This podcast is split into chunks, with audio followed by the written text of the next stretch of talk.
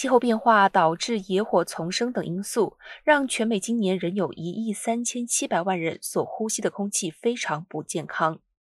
肺脏协会主席维莫在声明中指出，这是这项报告执行的第二十三年。二零二二年的空气状况的报告显示，仍有许多美国民众生活在空气质量品质极差、足以危害人类健康的地区，